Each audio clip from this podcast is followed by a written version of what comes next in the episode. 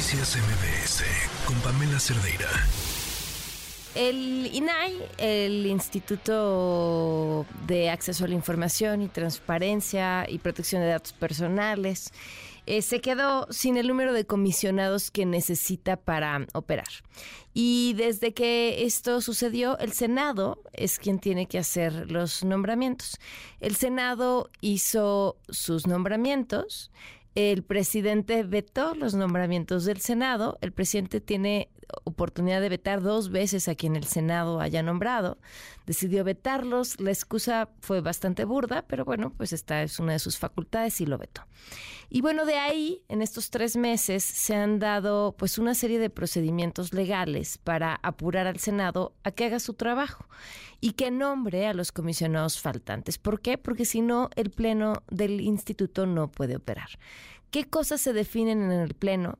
Si uno le pregunta, por ejemplo, al IMSS, qué empresa tenía la, el contrato para el mantenimiento de los elevadores en el hospital en Quintana Roo, y el IMSS no te contesta o te dice que em, a lo mejor eh, porque hay un tema legal en medio va a reservar la información por cinco años, eh, tú puedes ir al INAI y decir, oye, eh, yo tengo derecho a saber. Y entonces esas cosas, entre otras, se deciden en el Pleno. Pero si el Pleno no tiene el número de comisionados necesario para operar, pues el asunto queda ahí pendiente. Por lo tanto, para toda la administración pública es sumamente conveniente tener un INAI que no pueda operar. Los senadores eh, varias veces se les han hecho llamados, que son como llamados a misa, para que dejen de incurrir en estas faltas y que nombren a las personas pendientes. Por una u otra razón no lo han hecho. Este asunto está en manos de la Suprema Corte de Justicia y un proyecto de la ministra eh, Loreta Ortiz. Y lo que el proyecto busca es pues prácticamente decir que el INAI no, no darle la razón en este asunto y decir que no, que los senadores no, no han fallado, sino que se han hecho todo lo que han tenido que hacer, simplemente no han logrado acuerdos pero que ellos no han fallado en su labor. Esto preocupa porque pues finalmente lo necesario para la transparencia, pues es que estén nombradas todas las personas que tienen que estar en el INAI. Pero le agradezco muchísimo a quien sabe más sobre este tema y nos lo puede explicar con mucha más claridad, a Leticia Bonifaz, catedrática de la UNAM, que nos acompaña en la línea. ¿Cómo estás? Muy buenas tardes.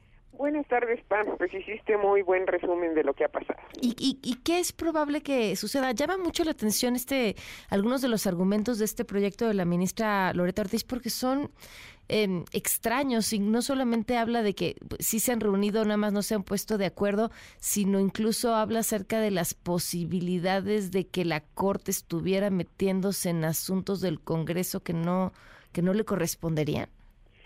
Sí, bueno, sí, sí es preocupante. Yo no creo que, ese proyecto vaya a alcanzar la mayoría. La controversia constitucional se interpuso incluso antes de que hiciera falta el último de los comisionados y el Senado, por supuesto, que ha omitido ese nombramiento por las razones que ya explicaste y, e incluso yo iría más de lo que está dejando de hacer porque el INAI que antes era IFAI se volvió nacional y revisa cuestiones que en los estados ya se agotaron y aquí también tendría posibilidad de ver lo que a nivel nacional estaría fallando. Entonces no solo cuestiones federales sino de algunos estados.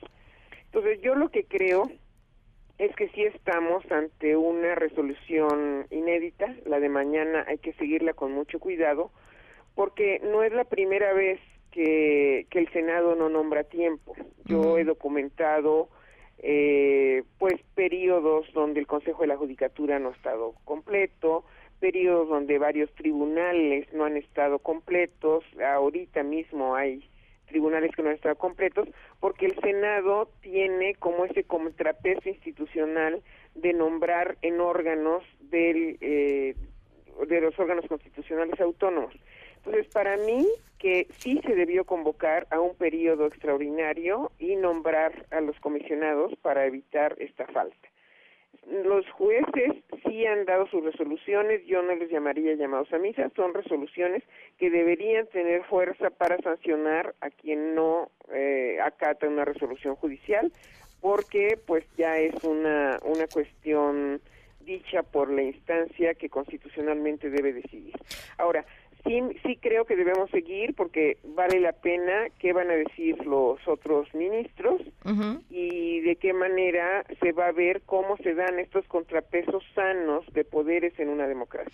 Ahora, eh, supongamos que entonces este, este proyecto no obtiene los votos necesarios, eso implicaría u obligaría de otra manera que no es la primera vez que desde el Poder Judicial se les dice a los senadores que tienen que, digo, no a tan altas instancias, pero, pero ya en varios otros procedimientos les han dicho que tienen que nombrar y creo que han derivado solamente en multas y cosas así. ¿Qué, ¿Cuáles tendrían o podrían ser las consecuencias en caso de que se vote en sentido contrario al proyecto? Yo creo que viene la instrucción y tendría que convocarse un extraordinario o nombrarse ya en el periodo que inicia en septiembre. De todas maneras, eh, lo que resuelva la Corte queda como un precedente muy importante incluso para futuros futuras ocasiones. Esta controversia puede ser clave para que el Senado en ningún caso detenga nombramientos. A veces se ha tardado dos años, tres años en un nombramiento y eso no puede ser. No puedes ahogar a una institución dejándola incompleta. Sí, sin duda. Pues seguiremos muy de cerca lo que sucede el día de mañana y te agradezco mucho, como siempre, que nos acompañes y nos expliques estos temas. Gracias, buenas tardes. La gran Leticia Bonifaz.